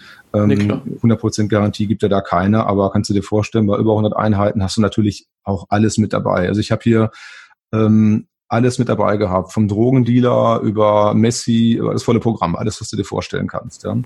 Das gibt's dann auch im echten Leben, vor allem wenn du natürlich Objekte kaufst mit Bestandsmietern drin. Ja. Mhm. Die Mietverträge gelten natürlich weiterhin und ähm, da musst du natürlich auch äh, das eine oder andere Problem dann mal lösen. Gut, Probleme lösen ist ja in meinem Hauptjob auch der Hauptgegenstand, kann ich ja ganz gut. Insofern äh, sind das im Prinzip dieselben Talente und Skills, die ich auch in meinem normalen Job da als, als Berater da äh, an den Tag lege. Die kann ich auch auf meine eigenen Objekte hier anwenden. Mhm. Jetzt hast du ja eingangs erwähnt, dass du auch Sanierungsfälle hast, also wo Wohnungen mal von oben bis unten vielleicht kernsaniert, ich weiß es nicht, äh, werden und du natürlich nicht zu viele davon machen kannst. Jetzt habe ich daraus äh, oder für mich so verstanden, dass du dich um solche Sanierungsthemen durchaus selbst noch kümmerst. Ist dem so? Ähm, ja, ist so und deswegen auch die Einschränkung, dass ähm, da kann ich nicht äh, besonders viele gleichzeitig äh, von machen. Ich habe das mittlerweile so, dass ich da einen äh, vertrauten Handwerker ähm, gefunden habe. Ist zufällig auch ein Garagenmieter von mir und habe ich dann gelernt, dass er Flie Fliesenleger, äh, Fliesenleger und Maurer ist. Ja. Und mittlerweile ähm, begleitet er mich bei allen Neuankäufen. Ähm, da gehe ich nicht alleine mit dem Makler durch die Häuser, sondern habe ihn mit dabei. Er gibt mir eine fachkundige äh, Einschätzung. Ja, es ist ein sehr erfahrener, ähm, langjähriger, erfahrener Handwerker. Ähm, der hilft mir dabei und äh, das ist auch jemand, dem ich so ein bisschen die Aufsicht da übertragen kann. Wenn ich jetzt sage, hier wird jetzt das und das gemacht, da hat er da auch ein Auge drauf und wird mich informieren, wenn da irgendwas nicht so klappt, wie ich das gerne hätte, so dass ich da nicht zwingend selber ständig hin muss. Und ich habe zur Not auch noch, äh, noch ein anderes Ass im Ärmel. Meine Frau ist ähm, äh, selbst äh, kommt auch aus dem Handwerk, ja, hat einen, einen Meister, ähm, ist zwar nicht mehr aktiv tätig, aber im Zweifelsfall äh, kann die da auch immer mal einspringen und einen fachkundigen Rat äh, da ähm, geben oder einem Handwerker da auf die Finger gucken. Sehr gut, ich sehe schon, du bist äh, bestens aufgestellt. ja, das, äh, das meine ich mit dem Netzwerk dabei. Halt. Du musst halt schauen, und das habe ich gerade bei dem, bei dem ähm, Skizzieren dieses Netzwerks da äh, noch nicht erwähnt. Du brauchst natürlich auch immer jemanden, der dir zu Hause mal den Rücken frei hält und einspringen kann. Ne? Mhm. Äh, wenn ich da gerade mal eine Woche im Ausland bin beruflich, ja, ähm, dann kann das sein, dass irgendwie gerade mal Wasserschaden ist oder irgendwelche Schlüssel gebraucht werden. Und ähm, das klappt auch nur, wenn meine Frau da ähm, eben ähm, jetzt nicht aktiv zwingend mitmacht, aber die äh, die auch mal äh, einspringen kann, irgendwas rausgeben kann, irgendwas koordinieren kann, wenn ich mal gerade ähm, jobbedingt äh, einfach da ähm, nicht zugegen bin, ja. Mhm. Also das, äh, das ist, glaube ich, auch so der Ratschlag hier an die, an die Gruppe, an die Investoren, die sowas ähnliches davor haben. Ja, Du brauchst da einfach jemanden aus deinem privaten Umfeld, der einspringen kann, wenn du verhindert bist gerade. Ja, Du kannst jetzt nicht äh, da zwei Wochen in Urlaub gehen und sagen, ist mir alles egal, ja, wenn genau in der Zeit passiert wieder irgendwas. Da geht irgendwie zum Wasserschaden oder irgendwas anderes Blödes, ja, dann musst du irgendwie entweder eine Verwaltung haben, die das alles abfängt, oder musst im privaten Umfeld, keine Ahnung, Eltern, Geschwister, sonst wen haben, ähm, Ehepartner oder was, der dir dann da ähm, irgendwie äh, mitmacht, ja. Als mhm. One-Man-Show ganz alleine ist das schwierig. Ja, auf jeden Fall. Dann hast du ja gesagt, Thema Handwerker dass du bei bestimmten Gewerken auch verschiedene Handwerker ausprobiert hast. War das dann so, dass du da denen teilweise schon zu, zu Beginn den einzelnen Firmen größere Aufträge gemacht hast? Oder hast du es tatsächlich so gemacht, was viele empfehlen, dass sie sagen, dem lasse ich erstmal so eine kleine, einen kleinen Auftrag zukommen, um mal zu sehen, wie der arbeitet und äh, dann schauen wir weiter? Oder wie hast du es gemacht?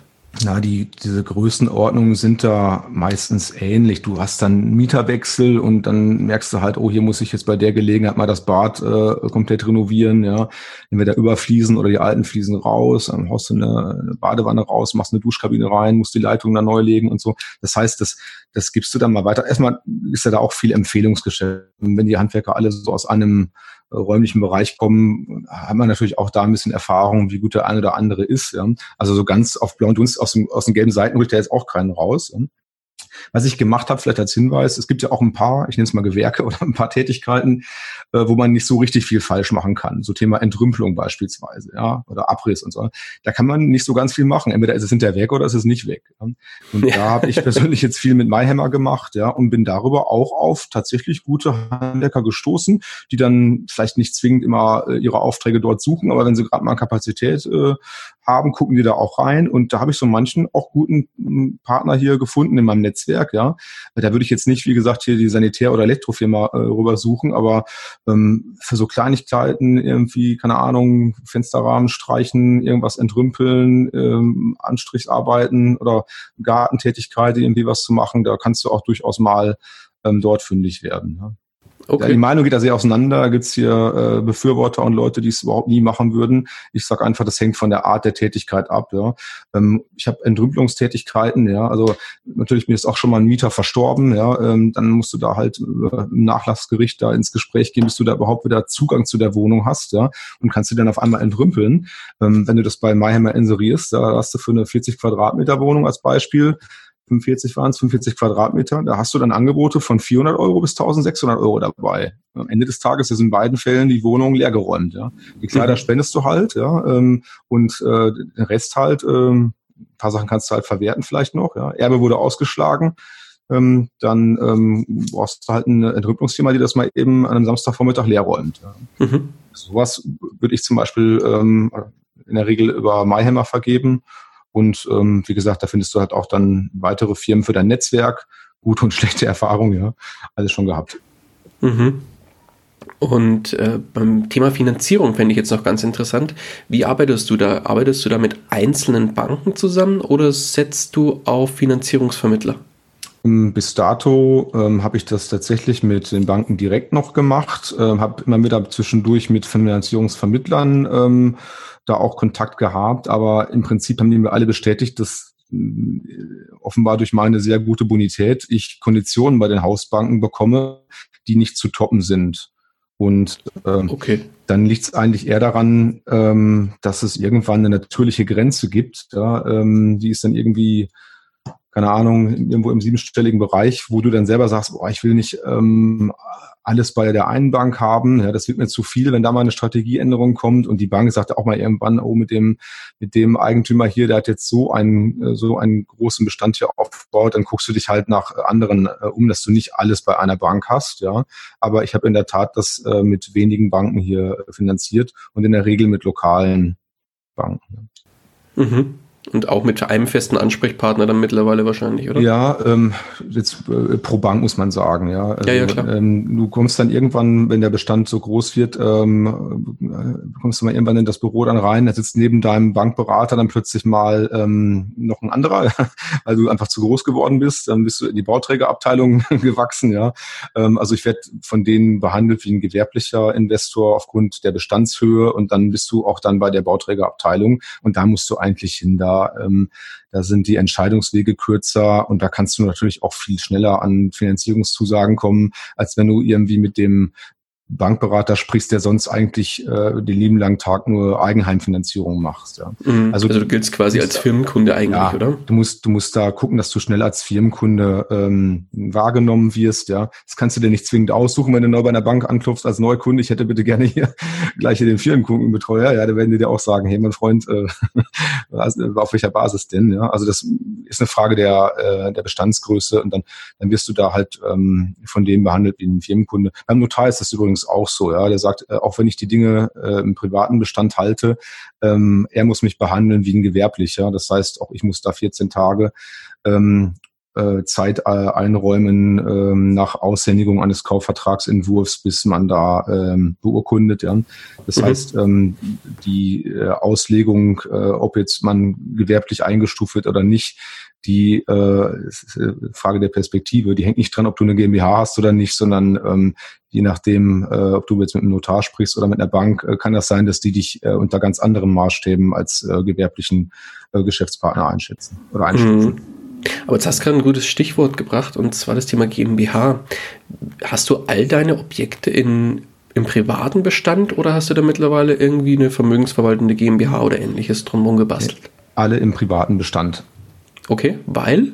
Mm, auch Absprache mit dem Steuerberater. Mm, es sind in dem Fall äh, zwei Herren, ja, beide Steuerberater, beide auch selbst investiert und ähm, eigentlich bislang nicht wirklich einen Anlass gehabt dazu. Musst halt schauen, dass du das Risiko ähm, entsprechend im Griff hast, dass die Dinge gut versichert sind, ja, dass du da ähm, entsprechend äh, weil du bist ja, haftest halt privat, musst da aufpassen, dass du da keine äh, Versorgungslücken da hast an der Stelle. Ähm, ich habe die Absicht dann, ich möchte, also mir ist ähm, die Möglichkeit besonders wichtig, nach zehn Jahren äh, steuerfrei verkaufen zu können. Ja, da vielleicht zu meiner Strategie. Ich habe das so vor, dass ich äh, nach Ablauf der zehn Jahre ähm, im Prinzip, ähm, also möchte ich gerne den, die Gelegenheit nutzen, die Aufwertung, die mir bis dahin gelungen ist, äh, zu äh, monetarisieren ähm, zu verkaufen und entweder, wenn die Objekte mir aus irgendeinem Grund nicht mehr gefallen, ja, nicht mehr zu, zum Portfolio passen oder oder weiß ich nicht zu zu viel ähm, Trouble äh, erzeugen im Alltag, ja, dann würde ich sie nach außen verkaufen. Wenn sie aber tiptop in Schuss sind, ähm, sehe ich keinen Grund, warum äh, wir uns davon trennen sollten. Da gibt's ja äh, spannende Modelle, wie ich beispielsweise ähm, die äh, ein Haus meiner Frau verkaufen kann oder äh, in die eigene ähm, äh, vermögensverwaltende GmbH äh, verkaufen kann. Ersteres ist äh, aktuell halt grunderwerbsteuerfrei, äh, das zweite ist halt grunderwerbsteuerpflichtig. Ja. Mhm. Ähm, da kann man dann auch schöne Sachen mitmachen. Dann bleiben die guten Objekte halt gewissermaßen im Familienportfolio, ähm, ja, und was man vielleicht nicht mehr will, kann man nach außen verkaufen. Und das hast du natürlich so in der Form nicht, wenn du das von vornherein in einer Kapitalgesellschaft äh, hältst oder in, in einer ähm, ja, GmbH. Mhm. Nee, verstanden. Okay. Und dann lass uns jetzt vielleicht mal auf so ein bisschen, jetzt bist du ja sehr, sehr schnell, sehr, sehr äh, stark gewachsen, so ein bisschen auf die negativen Seiten schauen, weil du sagst ja selbst, du hast bereits positive, aber auch negative Erfahrungen gemacht. Lass uns mal so ein bisschen in die ganz negative Schiene gehen. Was waren denn so die negativsten Erfahrungen und so die größten Fehler, die dir in dem Bereich äh, passiert sind? Beim Erwerb und der Ankaufsprüfung und so weiter fällt mir jetzt nicht irgendwas ein. Da habe ich, glaube ich, die Hausaufgaben ganz gut gemacht. Ja, habe auch frühzeitig immer dann ähm, technische Experten mit zu, zugezogen, habe auch mal tatsächlich einen Gutachter mal einmal dabei gehabt, ähm, ähm, dann später meinen besagten Handwerker. Also da habe ich mich auch immer äh, richtig beraten lassen an der Stelle. Ähm, Wenn es Fehler gab, dann sicherlich ähm, bei den bei der Mieterauswahl, die ich am Anfang selbst gemacht habe. Ja, da muss ich jetzt in der Retrospektiven schon sagen, ähm, in meinem Arbeitsleben, ja, ähm, habe ich all, hast du halt mit, mit, ähm, mit einem gewissen ähm, Stand zu tun, was, was Kommunikationsform, Ehrlichkeit und so weiter angeht, ja. Ähm, da ähm, hast du natürlich, wenn du, wenn du in, in mittleren Lagen äh, äh vermietest, ja, an, an andere Klientel, da gibt's ein paar, paar Learnings, die ich da auch erst machen musste. Ja, da gab es schon ein paar abgezockte Leute, die da wirklich ähm, also wenn du mal reinschaust, wie viel davon hier Pri äh, Privatinsolvenz und sonst was angemeldet haben und ähm, wie viele auch tatsächlich dann unehrlich sind. Ja, ähm, also da musst du erstmal da musst du mit mehr Distanz rangehen, so will ich es vielleicht sagen. Ja. Und das war auch einer der Gründe, warum ich es abgegeben habe und auch der größte, der beste Rat meiner Maklerin, äh, Herr König, ähm, sie müssen damit viel mehr Distanz rangehen, ja. Die traurigen Geschichten, die einem da erzählt werden, ja. Ähm, am Anfang habe ich es auch geglaubt, vielleicht stimmen sie auch zum Teil, aber du kannst dich nicht bei, bei 100 irgendwas Wohnungen da mit den Einzelschicksalen da beschäftigen. Ähm, das geht nicht, ja. Und ähm, das ähm, will ich sagen, dass ich das gemacht habe, aber am Anfang ähm, habe ich natürlich auch ähm, Mieter rangenommen, ja, ähm, wo ich irgendwie gutes Gefühl hatte, habe Unterlagen schon auch geprüft, aber du lernst halt im Verlauf erst dazu. Und ähm, ich glaube, wenn es da Fehler gab, dann habe ich, ähm, also der den, den meisten Ärger den ich da bislang hatte mit den Objekten, das waren eigentlich immer hausgemachte Sachen, wobei der Mieterauswahl ähm, ich vielleicht äh, streng, nicht, nicht so streng war, wie es heute wäre. Ja. Insofern, okay. ich lasse ich lass da mittlerweile lieber was ein Vierteljahr lang leer stehen, bevor ich da irgendeinen zwielichtigen Typen da reinnehme, wo ich nicht sicher bin, ob ich da nicht äh, in sechs Wochen da die Räumungsklage wieder ausfüllen darf. Ja. Mm, verstanden. Okay. Lass uns auf die andere Seite schauen. Was waren die größten Erfolge Größten Erfolge. Gibt es jetzt ganz verschiedene Kategorien. Ja, ich finde ganz toll, dass, äh, dass äh, unsere Tochter da äh, ein bisschen Gefallen gefunden hat. Die ist 13 jetzt, ja, die begleitet mich öfter mal, wenn ich mal tatsächlich im Wochenende irgendwo hinfahre und ah, ehrlich? Äh, dann kommt die mit und äh, macht das schon so ein bisschen Späßig. Ja, ich muss mich ja eh irgendwann darum kümmern, hier so ungefähr, ja. So, das, äh, das, äh, dass sie da irgendwie ein bisschen Spaß dran entdeckt, das finde ich äh, interessant mal, ja. Ähm, ansonsten ähm, natürlich monetär, dass es halt sich so entwickelt hat. Also ich habe ja jetzt gerade äh, ein bisschen von der Größenordnung erzählt. Da ist nicht ein Objekt bei, was nicht von Tag eins an einen deutlich positiven Cashflow hatte. Insofern. Ist es auch für dich immer wichtig oder sagst du, ich kaufe auch durchaus mal eins, das vielleicht jetzt einen negativen hat, aber wo ich, wo ich Entwicklungspotenzial habe? Mm, Im Prinzip kaufe ich keine Spekulationsobjekte, wo ich auf Wertsteigerungen spekuliere. Klar, ein bisschen werden die wahrscheinlich alle steigern, aber da ist es nicht der Kaufgrund gewesen, ja, sondern tatsächlich, dass man die Rendite erwirtschaftet, dass die, ähm, dass die Mieter die Tilgungsleistung erbringen und ich nach zehn Jahren da halt Vermögen aufgebaut habe und dann frei entscheiden kann, ob ich sie im Bestand behalte oder irgendwie anders ähm, weiterführe. Ja. Hm, das ähm, von, ja, ich würde, ich lass mir das so sagen. Ähm, wenn ich da eine, also die eine oder andere Kaufentscheidung, spreche ich auch mit meinem Steuerberater nochmal durch. Hier schau mal, ich habe das und das Objekt, ja, liegt nur an mir jetzt Ja zu sagen. Hier sind die Kennzahlen. Da gucken wir immer auch, was bleibt denn hier vor Steuern übrig, netto äh, tatsächlich nach Abzug von allem, ja. Und äh, eins, eins meiner Kriterien, gibt es ja ganz viele Kriterien, eines der Kriterien ist, ja, jeder Deal, den ich mache, der muss mir schon irgendwie im Monat wieder 1000 Euro irgendwie äh, da wieder bringen, sonst kann ich es auch wirklich irgendwie am Aktienmarkt anlegen. Ja, also insofern, also gibt es mehrere Kriterien. Also Faktor ist manchmal eine erste Einschätzung, Quadratmeterpreis ist eine andere. Ähm, gibt eine ganze Reihe von Kriterien, ähm, hängt auch an der Lage natürlich, aber ein Kriterium ist auch immer für mich, was bleibt am Ende des Tages monatlich übrig, ja, äh, mit dem ich hier entweder das Ding aufwerten kann oder äh, tatsächlich äh, mir wieder Aktien kaufen kann oder Eigenkapital ansammle für den nächsten Erwerb. Ja. Und mhm. das ist ein super cooles Gefühl, wenn es dir gelingt, ich mal, wenn du dir ein, ein Mehrfamilienhaus kaufen kannst und das komplette Eigenkapital, was du für die Kaufnebenkosten brauchst, wenn das komplett aus den Cash-Überschüssen der Mieten kommt.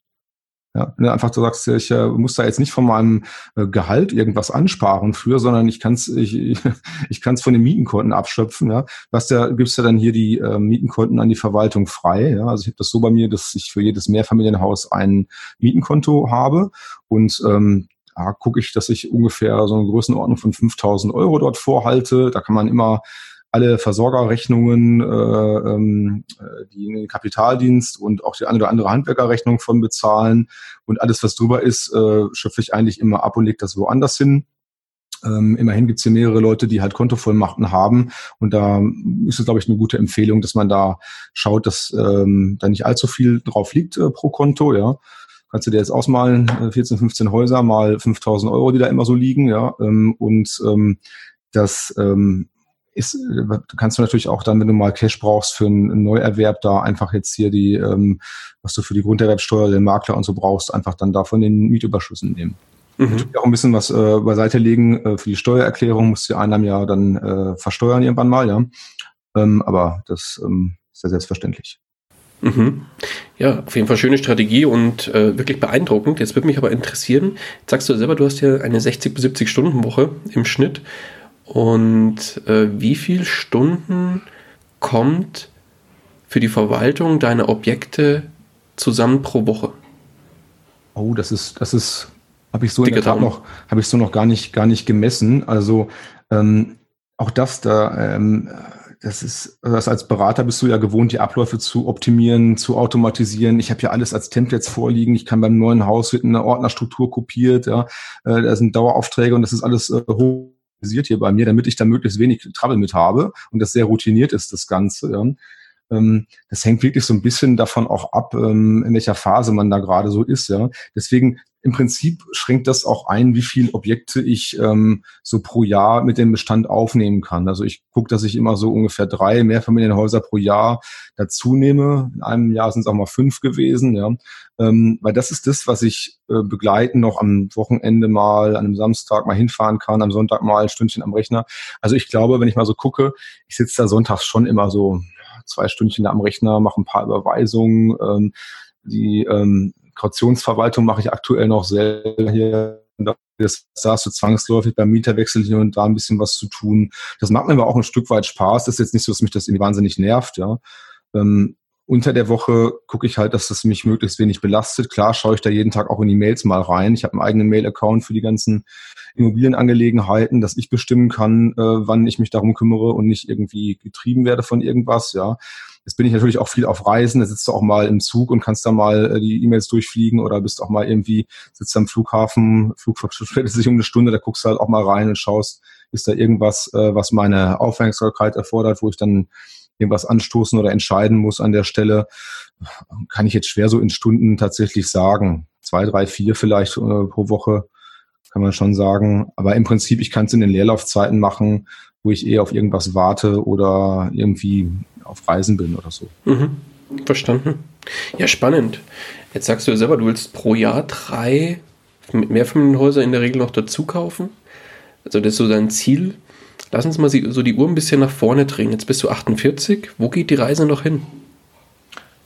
Ja, ich habe mir da ähm, ja, spannende Ziele gesetzt. Ich habe mal irgendwann gedacht, boah, du jemals 30 Wohneinheiten haben wirst, dann waren sie da und du, hm, weiß ich nicht, kannst du mal als Ziel 100 nehmen, dann waren die immer auch da und da habe ich mich gefragt, was machst du denn jetzt? Musst du jetzt das immer, das, also setze dir höhere Ziele, das ist vielleicht gar nicht so, so ein falscher Rat. Also, also ich, ich mache das so lange weiter, bis entweder ähm, die Finanzierung ähm, nicht mehr funktioniert. Könnte ja sein, dass da mal irgendwann die Bank sagt, hey, das äh, äh, können sie zu Lebzeiten nicht mehr abzahlen hier, ja. Ähm, sieht das nicht so aus, aber ähm, sprich, solange man noch finanzierbar ist und bleibt, ähm, würde ich es weitermachen, solange wie ich das von dem nebenberuflichen äh, und äh, neben privater Zeit dann noch ähm, vernünftig abgebildet bekomme. Ich bin ja ja auch Familienvater und äh, äh, habe natürlich noch andere, noch andere Dinge zu tun, als nur hier äh, zu arbeiten und mich um die Investments hier zu kümmern. Also solange wie ich das mit meinem Privat- und Berufsleben noch unter einen Hut bekomme, ist es gut. Da kann ich schon sagen, so bei ab 100 Wohnungen, mh, hm, wenn ich jetzt überlege, wenn es 300 wären und der Aufwand wahrscheinlich dann äh, linear steigt irgendwie, das auch das Dreifache ist, ähm, wäre ich nicht so sicher, ob ich das dann möchte oder ob ich dann nicht auch was verkaufen würde oder noch weiter irgendwie outsourcen würde. Ja. Ähm, ja, ich, ich habe da jetzt nicht zwingend ein Ziel, dass ich sage, ich will jetzt die 150, die 200, die 300 knacken. Ähm, ich, hängt auch davon vor allem ab, was für Objekte sich da abzeichnen. Ich habe bei den letzten zwei Objekten bin ich ausgestiegen irgendwann, obwohl ich sie hätte haben können. Das sind Dinge, wo ich vielleicht zu früheren Zeiten sogar Ja gesagt hätte, aber wo ich heute sage, nee, da ist für mich zu viel Trouble mit, da waren welche Dachböden nicht baugenehmigt und Dinge, die ich durchaus auch lösen kann, aber wo ich nicht bereit bin, so viel meiner Zeit reinzustecken. Ja, und dann habe ich es einfach gelassen. Ja. Ich habe früher auch äh, Häuser gekauft mit Holzbalkendecken und so, würde ich heute nicht kategorisch ablehnen, aber ähm, wenn ich da so heute mir Häuser angucke, schaue ich da eigentlich schon bevorzugt eher so auf Objekte 60er, 70er, 80er Jahre, da habe ich gute Erfahrungen mit. Die haben schon Stahlbetondecken, die ähm, haben eine starke Bausubstanz, sind aber noch nicht so abgedichtet, dass du ständig Schimmelprobleme hast. Also mit diesen Baujahren fahre ich sehr gut. Ja. Ähm, da habe ich jetzt tatsächlich in den letzten Wochen auch Gelegenheiten dann abgesagt und äh, dem Makler gesagt, sorry, vielen Dank für die Mühe, aber trotz aller Zeit, die wir hier reingesteckt haben, habe ich dann während der Ankaufsprüfung Nein gesagt. Und Nein sagen ist, glaube ich, auch eine ganz wichtige, eine ganz wichtige Fähigkeit, da nicht verzweifelt jeden Deal da irgendwie hinterher zu laufen, sondern auch mal Nein zu sagen, wenn es äh, den Prinzipien da nicht mehr äh, zuträgt. Mhm. Jetzt äh, finde ich natürlich ganz spannend, du bist Partner bei einer Unternehmensberatung, hast über 100 Wohneinheiten, ähm, hast du das Luxusproblem, nenne ich es mal, dass du die Überschüsse am Aktienmarkt investierst. ähm, wieso, also viele meiner Hörer werden jetzt wahrscheinlich sagen, wieso arbeitet der denn überhaupt noch? Also wieso, in Anführungszeichen, tust du dir das an? Ja, in der Tat ähm, werde ich dann auch im Bekanntenkreis dann ähm, öfter mal gefragt. Ich bin da ja nicht so öffentlich mit, ja, habe ja nicht selbst einen Podcast oder Blog oder sowas hier. Insofern mhm. ähm, bin ich da eigentlich eher so ein bisschen zurückhaltend mit. Jetzt habe ich mich immer entschlossen, hier auf deine Anfrage hier auch mal dem Interview zuzustimmen, weil ich es auch spannend finde. Also ähm, in der Tat, das kannst du dir überschlagen. Wenn jemand jetzt hier 100, keine Ahnung, 115, 116 Wohnungen oder was hat, ja, äh, kannst du eine gewisse Quadratmeteranzahl annehmen, 50, 60, 70, such dir was aus, ja, eine gewisse Quadratmeter Miete, 5, 6, 7 Euro, kannst du da was aussuchen. Da kannst du sehr schnell überschlagen, wie viel Netto-Kaltmieten ähm, da äh, monatlich oder jährlich reinkommen. Das äh, muss man gar nicht mal im Detail wissen. Da kann man überschlagen und wahrscheinlich liegst du dann ganz richtig mit deiner Überschlagsrechnung. Zumindest kann ich das äh, ziemlich schnell äh, machen, wenn ich solche Eckdaten dann höre. Mhm. Kannst du dir überlegen, dass bei dem aktuellen Zinsniveau, also ich habe jetzt hier vor den Finanzierungen, die sind alle zwischen das höchste ist 1,99 Prozent und das sind auch welche beide unter 1 Prozent sind. Ja? Also da weißt du auch schon, wo der Kapitaldienst liegt. Tilgung ist bei zwei, zweieinhalb, mal ein bisschen mehr Prozent. Ähm, das heißt, äh, kann man sich schnell ausrechnen, was da für Überschüsse übrig bleiben. Da kenne ich eine Menge Menschen, die, die von weniger leben, als das, was hier übrig bleibt von den Mieten allein. Ja. Ähm, insofern, ja, darf man jetzt nicht, also, um deine Frage zu beantworten, das ist immer eine Frage des persönlichen Lebensstandards. Ja. Ähm, ich bin jetzt äh, nicht unbedingt, ein, also Fugalismus ist nicht unbedingt meins. Ja. Ähm, das heißt, ich, wir haben da auch einen gewissen Anspruch hier, ja, äh, an das, was in der Garage steht, ja, an die Anzahl und äh, den Komfort, den man dann im Urlaub hat an der Stelle. Ja. Ähm, ich würde mich da jetzt nicht äh, einschränken wollen, aber es, ich sag's mal so, es beruhigt ungemein, dass man nicht mehr von der ähm, eigenen ähm, Berufsfähigkeit ähm, abhängig ist. Ja, das heißt, wenn aus irgendeinem Grund mir morgen was zustößt, dass ich meinen Job nicht mehr ausführen könnte, ja, oder das äh, digitale Disruption ist ja äh, auch eins meiner beruflichen äh, Hauptthemenfelder da, ja, wenn ähm, sich die Berufswelt so ändert, dass mein meine Qualifikation so in der Form nicht mehr gebraucht wird oder das Geschäftsleben sich da so ändert, ähm, ist das sehr beruhigend zu wissen, dass ich hier äh, die Butter auf dem Brot noch bezahlen kann, auch ohne, dass ich jetzt meinen Hauptjob da noch äh, machen müsste. Ja. Mhm. Und solange mache ich es einfach weiter. Und ich muss auch ehrlicherweise sagen, dass der Job mir einfach auch Spaß macht. Ja. Guck mal, ich bin, ich komme da viel rum, ich erlebe eine Menge Sachen und ich mal gucke, in den letzten zwölf Monaten, da war ich äh, in, in Singapur, in Bangalore, mehrfach in den USA, in London war Prag, äh, London, äh, Warschau. Also wirklich, ich komme da auch viel rum an der Stelle. Ja, habe ein super Team von etwas mehr als 50 Leuten, die direkt in meinem Umfeld da arbeiten. Den, den kann ich auf dem Karriereweg weiterhelfen. Das macht mir auch Spaß. Also es ist jetzt nicht ein Job, den ich mache, um da irgendwie äh, meine, meine Kreditraten zu bezahlen, sondern äh, das macht das das machst du intrinsisch motiviert im Prinzip. Ja. Mhm. Ähm, und äh, das wäre jetzt nicht die Absicht, so schnell wie es geht aus dem aus dem Arbeitsleben da auszuscheiden, obwohl fairerweise ich es tatsächlich jetzt hier könnte. Sage ich jetzt so einfach. Ähm, ähm, so einfach ist nämlich nicht, weil du natürlich äh, die Kredite von den Banken bekommen hast äh, auf Basis deiner Bonität und die hängt natürlich an deinen an den Überschüssen, die du ähm, nach Abzug deiner Lebenshaltungskosten äh, von deinem Gehalt noch hast. Ja? Und wenn mhm. sich die Einkommenssituation da drastisch ändert, muss ich es A erstmal anzeigen. Ähm, B würden es die Banken sowieso merken, weil sie die Steuererklärung ähm, abfragen müssen jährlich. Ja? Insofern kannst du das gar nicht verheimlichen. Und ähm, da würde ich doch, glaube ich, lieber noch ein bisschen mehr abgetilgt haben, bevor ich da irgendwann mal ähm, auf die Idee komme, das da zu verändern. Ne? Also das ist so ein bisschen, äh, so, da habe ich so ein bisschen Sorge, wenn ich da so schaue in die ganzen Blogs und die ganzen Meinungen, die da gemacht werden, dass die Leute hier möglichst schnell in die finanzielle Freiheit wollen und dann ihren Job kündigen wollen. Äh, Leute, ihr habt da tatsächlich äh, Verbindlichkeiten bei den Banken und ihr habt da unterschrieben, dass ihr da eure Einkommensverhältnisse offenlegt. Ja? Und ähm, Wer weiß, wie die örtliche Sparkasse da vielleicht tickt, wenn da plötzlich ähm, die Vermögensverhältnisse anders sind oder vielleicht irgendwie äh, was Schlimmes passiert am, am Kapitalmarkt. Ja, da äh, möchte ich jetzt nicht den Brief bekommen, dass ich jetzt hier mal zu äh, zu äh, Nachbeleihung oder zu, zu, zu ähm, äh, Aufstockung aufgefordert werde oder irgendwie mal einer nahe liegt, ich möchte doch bitte mal eins von den Häusern verkaufen und irgendwie die äh, den Eigenkapitalanteil erhöhen. Mhm. Ja, ganz wichtiger Aspekt auf jeden Fall. Deswegen, also das ähm, muss jeder selbst wissen, wie er es macht, aber äh, ich habe das jetzt nicht gemacht, um jetzt hier möglichst schnell mal aus dem Berufsleben auszuscheiden, sondern habe da einfach auch, wie man es auch, mir auch vielleicht anhört, da Spaß dran entdeckt. Ne? Das mhm. ähm, hat sich so ein bisschen zu einem Hobby auch entwickelt an der Stelle. Aber noch eins, mit dem man Geld verdienen kann, ist auch nichts Unanständiges. Insofern. Sehr gut, okay. Ja, dann würde ich sagen, angesichts der Zeit, die Stunde haben wir nämlich jetzt schon dicke geknackt, ähm, würde ich sagen, kommen wir langsam dem Ende auch entgegen des Interviews. Jetzt kommt ein Einsteiger, der noch keinerlei Investmenterfahrung hat, auf dich zu und sagt, Helge, wie du das gemacht hast, finde ich wirklich klasse. Ich hätte auch Interesse dran, mein erstes Mehrfamilienhaus zu kaufen. Gib mir doch mal einen Rat mit auf den Weg, wie soll ich starten? Was würdest du ihm sagen? Hm. Erstmal ähm, begegnet mir immer sehr viel Skepsis, wenn ich da angesprochen werde von, keine Ahnung, Kollegen, Bekannten und so weiter. Die denken immer alle, ähm, äh, du musst ja vermögend sein, um ein äh, Mehrfamilienhaus zu erwerben. Ja. Du musst eine äh, gute Bonität haben und Prinzip mehr verdienen, als du ausgibst. Ja, ähm, die Banken finanzieren dich am Anfang ähm, primär auf Basis deiner Einkommensverhältnisse und gar nicht mal so sehr auf das Objekt bezogen. Das heißt, mal vereinfacht gesagt, die schauen halt, ähm, können wir es ihm zur Not, können wir ihm zur Not die äh, Kreditraten aus dem Gehalt fänden, ja. Und äh, wenn dem, dem so ist, dann kriegst du in der Regel auch die Zusage. Was ich damit sagen möchte, ist, die Hemmschwelle ähm, ist viele einfach viel zu hoch, ähm, obwohl es viel einfacher ist, ja. Wenn du so ein Objekt mal hast, du hast einen unbefristeten Arbeitsvertrag, ja, ähm, solltest vielleicht gucken, dass du, wenn es, wenn es um Ratschläge geht, ja, schaut, dass ihr keine Konsumschulden habt, ja, nicht den Fernseher, den Urlaub und so weiter auf Pump. Ja, das ist schon mal die allererste Grundregel.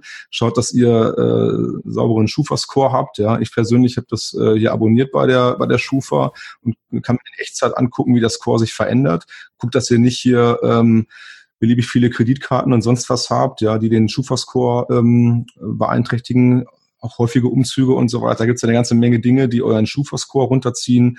Und äh, das war für mich ist immer noch so äh, ganz hoher Stellenwert, dass man da äh, 1A Bonität vorweisen kann. Da kann man auch darauf hinarbeiten.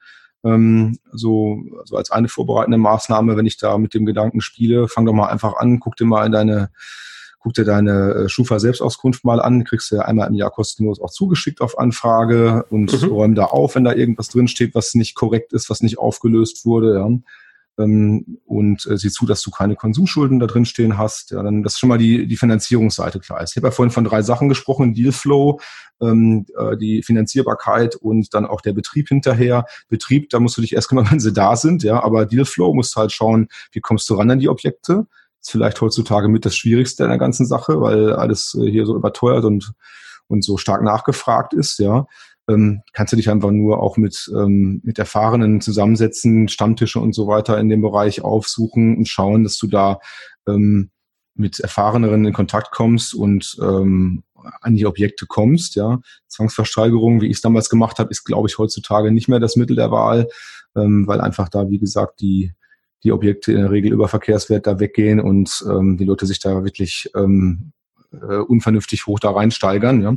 Also musst irgendwie schauen, wo du wieder an die Objekte kommst. Ja, musst schauen, dass deine Finanzierbarkeit sichergestellt ist und dann auch gucken, dass du ähm, das auch vielleicht neben deinem Job auch hinkriegst. Also wenn du einen Job hast, der äh, hier wirklich ähm, from 9 to 5 komplett deine Aufmerksamkeit erfordert und du da wirklich ähm, komplett in, in nach Zeit hier ähm, abgerechnet wirst, sag ich mal, ja, dann geht das schlecht. Ja, wenn du jetzt im Callcenter setzt und da rund um die Uhr äh, äh, Leute an der Strippe hast, da kannst du dich nicht nebenbei um was anderes kümmern. Ähm, wenn du einen Job hast, wo du an den Ergebnissen gemessen wirst und nicht an der Anzahl der Wochenstunden, sondern einfach was du da äh, für Resultate erbringst, ja, äh, ob du vielleicht irgendwie äh, ein flexibles Arbeitszeitmodell hast oder eine Vier-Tage-Woche oder oder oder ja, oder vielleicht im Schichtdienst arbeitest, ja. Ähm, da ähm, du hast also irgendwie auch die Möglichkeit, unter der Woche mal äh, einen Termin wahrnehmen zu können. Ja? Sei es bei der Bank für eine Finanzierung oder oder oder. Da ähm, muss man halt auch die Voraussetzungen mitbringen. Und da kann man ja ein bisschen was vorarbeiten, sodass dann, wenn, wenn sich die Gelegenheit dann da abzeichnet, dass man A, die Finanzierung schon mal vorbesprochen hat mit dem Banker, ja, wir finanzieren dich in der und der Größe, sind wir dabei, äh, Unterlagen schon mal vorbereiten, dass das nicht alles erst gemacht werden muss, wenn dann der Deal mal auf dem Tisch liegt. Ja. Ähm, gucken, dass Bonität und so weiter stimmen und dass du auch von deinen Strukturen da sauber bist und ähm, das da abwickeln kannst und nicht plötzlich da stehst und sagst, oh, jetzt habe ich hier das Haus gekauft oder ersteigert und schafft das neben meinem Job alles gar nicht, irgendwie mich um die ganzen Sachen zu kümmern, die da sind. Ja. Mhm. Ja, sehr, sehr schöner Rat und sehr, sehr schön, äh, schöne Tipps dabei, die man einfach nur umsetzen muss. Perfekt. Ja, Helge, dann würde ich sagen, kommen wir zum Ende. Wenn dich einer unserer Hörer oder Hörerinnen erreichen will, wie kann man dich am besten erreichen? Ja gut, ich ähm, bin bei LinkedIn vertreten. Das ist so der Account, wo ich ähm, meinem Hauptjob quasi auch äh, im Prinzip ähm, hier und da veröffentliche und mal äh, Posts da in die Welt schicke zu, zu Themen rund um digitale Disruption, Supply Chain und dergleichen. Mhm. Ähm, da bin ich äh, kontaktierbar. Ansonsten gibt's mich hier ähm, bei, bei Facebook. Ähm, kannst du es gerne verlinken hier, wenn da jemand äh, Interesse hat, äh, in Na Kontakt klar. zu treten. Ja, bin natürlich ähm, nicht zwingend so äh, ganz besonders responsive, also nicht bitte erwarten, dass ich da innerhalb von einer Stunde irgendwie antworte, weil ich da vielleicht gerade irgendwo im Ausland unterwegs bin oder in einer anderen Zeitzone oder so. Ja aber ähm, freue mich da auch auf, ähm, auf Kontakt. Siehst an dem Podcast bin ich auch gern bereit, da mein Wissen zu teilen. Ähm, wenn ich da äh, anderen Einsteigern vielleicht auf die auf die ähm, Sprünge helfen kann dabei. Ich habe mir das allermeiste ja selbst angeeignet und hier durch die einschlägigen Podcasts und Videos und Bücher, die man da so ähm, im Prinzip mir angeeignet. Ja, ja perfekt. Super verlinke ich gern alles in den Show Notes, schickst du mir gerne die Links und dann kann jeder, der mit dir Kontakt aufnehmen will, dich auch erreichen. Helge, dann von meiner Seite ganz, ganz lieben Dank für deine Zeit und wirklich die tolle Geschichte und den Input, den du hier äh, mit uns geteilt hast. Und die letzten Worte des Interviews, die gebühren dir. Ja, vielen Dank erstmal auch für die Gelegenheit. Ja, war spannend, da mal ähm, so ein bisschen retrospektiv da mal auszuschütten, was es da äh, für, eine, für eine Story eigentlich äh, gegeben hat. Ja, ja, ich kann eigentlich nur ähm, versuchen, versuchen zu ermutigen. Ja, ähm, viele Leute denken wirklich nur, dass äh, das Gehalt, der Lohn die einzige Einkommensart ist. Ja, äh, es gibt noch ganz andere Ströme in Form von Dividenden, in Form von von Mieteinnahmen und so weiter. Und ähm, das ist alles einfacher, als man vielleicht denkt. Ja, ähm, für mich war das auch am Anfang in irgendwie nicht, nicht in greifbarer Nähe und es ist tatsächlich alles viel einfacher, als man am Anfang so denkt. Ja, kommt ins Handeln. Ähm, irgendwann muss man mit den Büchern lesen und Podcasts hören auch mal aufhören und mal einfach mal einen Herzensschritt nach vorn machen und sich da was kaufen. So habe ich es auch gemacht und dann wächst man mit den äh, Herausforderungen. Man muss halt ins, ins Handeln kommen dabei. Ähm, seht halt zu, dass ihr da jemanden im Zugriff habt, der auch da von der Materie ein bisschen Ahnung hat und lasst euch nicht abschrecken, wenn da aus dem Bekanntenkreis vielleicht so die, die Vorurteile kommen, ah, hier, das ist ja nur was für Wohlhabende und äh, das klappt ja alles nicht. Ja. Also einfach mal mit Herzensschritt nach vorn machen und äh, ins Handeln kommen, dann ergeben sich auch ganz andere Möglichkeiten. Du drehst halt viel mehr Geld auf einmal, du gibst größere Summen aus, du leist dir was, du kommst in einen ganz anderen Mechanismus rein, ähm, den du einfach vorher gar nicht hattest, wenn du Zeichen äh, nur den monatlichen Gehaltseingang auf dem Konto hast. Ja ist eine spannende Sache. Super. Alles klar. Helge, ich danke dir. Mach's gut. Ebenso. Schönen Tag noch. Ciao. Ciao, ciao. Das war's auch schon wieder mit dieser Podcast-Folge. Ich danke dir ganz herzlich fürs Zuhören. Wenn dir der Investor Stories Podcast gefallen hat, dann freue ich mich darüber, wenn du mir eine Bewertung bei iTunes hinterlässt. Das Ganze dauert keine zwei Minuten, jedoch unterstützt du damit mich und meine Arbeit für den Podcast. Außerdem möchte ich dich herzlich einladen, dich der Investor Stories Community über Facebook anzuschließen. Vernetze dich dort mit Gleichgesinnten, tausche dich mit anderen Menschen, die ebenso die Verantwortung für ihre Finanzen selbst übernommen haben, aus und profitiere vom Know-how vieler erfahrener Investoren. Neben dem aktiven Austausch erwarten dich regelmäßige Community-Aktionen, Gewinnspiele und noch vieles mehr. Den Weg zur Community findest du über www.investor-stories.de slash community. Ich freue mich, wenn du auch beim nächsten Mal wieder mit dabei bist. In dem Sinne, alles Gute und habe die Ehre, dein Daniel.